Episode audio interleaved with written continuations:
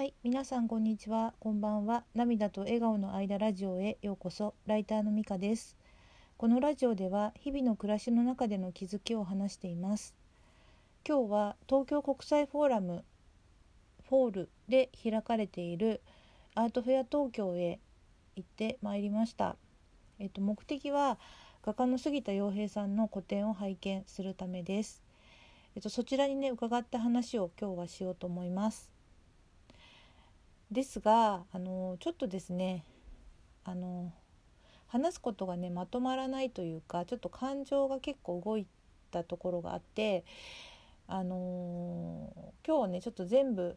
まとめて話すことがちょっとできそうにないので、えっと、今日は出来事をねまず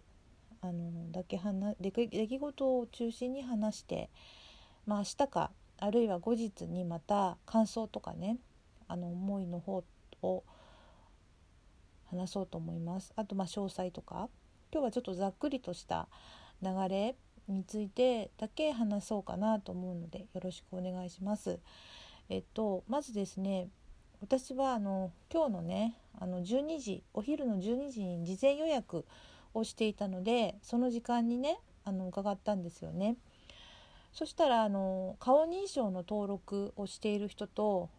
QR コードのみの人だったかな？なんか入り口が2つに分かれてて私はなんか顔認証の登録をしていたのでそっちに行ってなんかその認証の機械みたいなところにマスクを外して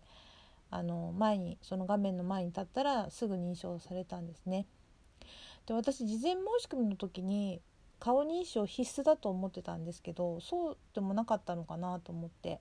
でもまあ結果的には顔認証済みの方がねスムーズには入れましたそれでエスカレーターでホールの入り口のところまで降りて今度そこのあの本当の入り口っていうか扉が開くのをね5列ぐらい並んで待ってたんですよね。でなんかその並びながらなんかコロナでねもちろん入場制限をしているから人数は限られてはいるんですけどなんかこう人が集まってたっていうかそういう状況がすごい久しぶりだったんでなんかよくわかんないけどなんか無駄にテンションが上がったんですよね。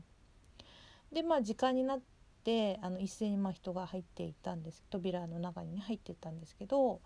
で私は今日もねあのあのスギちゃんイベントにあの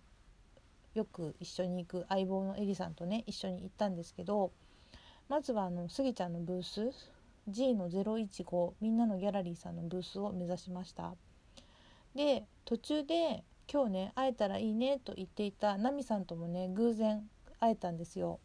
なので3人でねそのスギちゃんのブースを目指したんですけどあの全時間いるって言ってたからなんかちょっとすぐいると思ってたら いるはずのスギちゃんがいらっしゃらなかったんですね。であの私たち以外にもあのよくイベントであのお顔を拝見するファンの方が数名いらっしゃってあとギャラリーの方ですねがいたんですね。であれスギちゃん全時間いらっしゃるんじゃなかったかなと思ったんですけど途中でツイッターであの12時50分ぐらいに来るってお知らせをくれて結局1時ぐらいあの13時ぐらいにいらっしゃいました。まあ、スギちゃんがねあの後でお話した時に言うにはこんなにまさかね12時からファンの人が来るとは思わなかったっていうことだったんですね。うん、で私はまあちょっとその待ち時間っていうか他のブースを回ってスギちゃんの到着をまあ待ってたんですけど、えっと、その間というかあのその間とかあとその他のファンの人たちとあ、まあ、スギちゃんが到着した後あのね他のファンの人たちと話していた時に私あのギャラリーのスタッフさんとお話ししたりあのギャラリーのオーナーの杉田勝利さんともねお話ができました。でまずねスタッフさんのすいませんお名前をねちょっと忘れてしまったんですけどとても感じの良い男性でした。であの12時にねブースに行ってからしばらくねそこにいてでまあちょっと他を回って帰ってきたらなんかお待たせして申し訳ないですねみたいな感じで話しかけてくださったんで「あいえとんでもないです」とか言ってあって思ってあの私あのみんなのギャラリーさんあとスギちゃんの出会いを知って感動してあの何個か前のラジオで話したんですけどあのー、ラジオは結構ね聞いてくださってる方には本当に嬉しいんですよねありがたいなと思っていつも話してるんですけどラジオってなんかこうあの聞くのってなんかハードルってあるじゃないですかだから今回のことはあの文章にした方がもしかしたらねたくさんの人に届くかなと思ってあのノートに書いたんですよね。でノートに書いてあのえっとツイッターでもあのシェアしたんですけどフェイスブックの方でもあのあげたんですけどなんかそれをねあのスギちゃんがねあの気づいてくださってあのシェアしてくださったものであの意外にねあの読んでくれた方が多くてですねえっと1日目の時点で100人ぐらい読んでもらって今ね250人ぐらい読んでもらってるんですよね。であのー、まあそのまあ数字はともかくその書いたんですっていうお話をね伝えたところあのそのスタッフさんもね読んでくださっていたんですよねで嬉しかったんです。それであのああやってねまとめてもらってよかったみたいなことまで言ってくださりね本当にいつもながら勝手な行動なんですけどとても嬉しかったです。えっと、でまあそんなような話をしてたらスギちゃんがいあ時系列で言うとスギちゃんがいらっしゃったんですよね。今日はね緑のカーディガンが印象的なねあの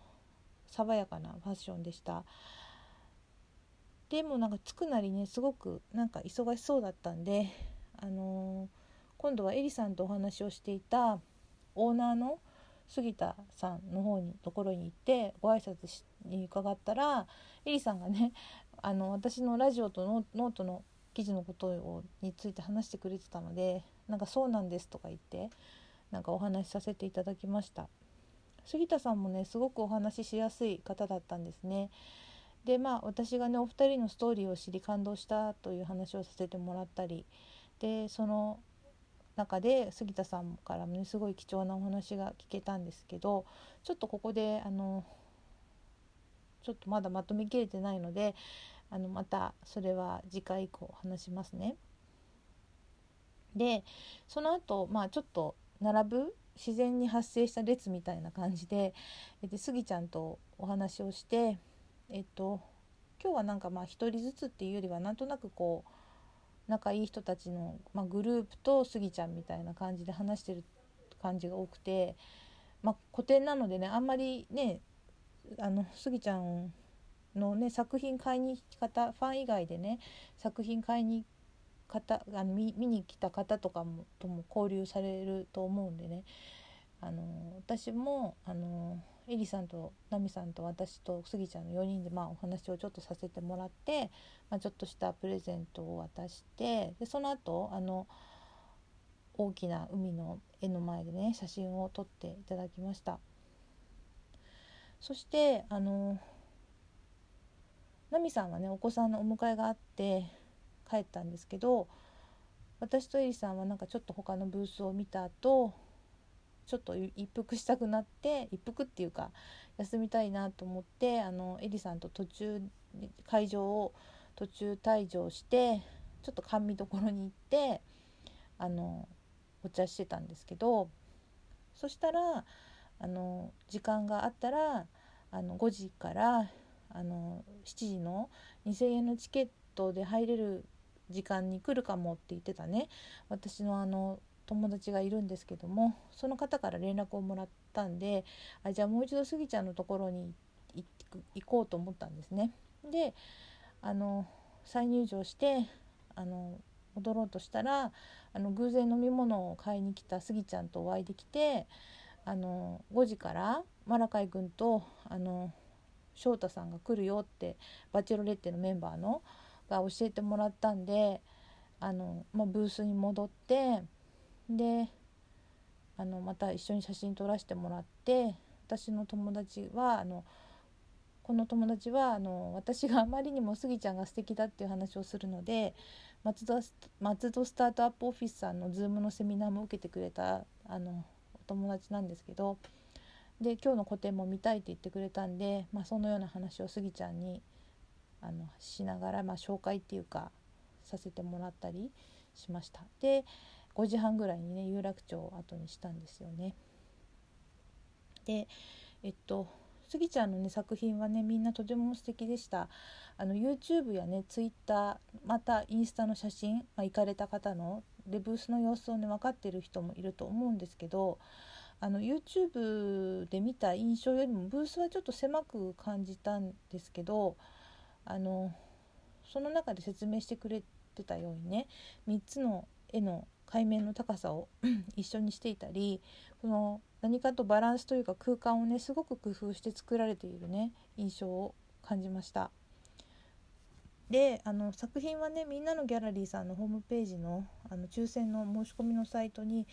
あのとてもよく載っていますが私がやっぱり一番素敵だなと思ったのは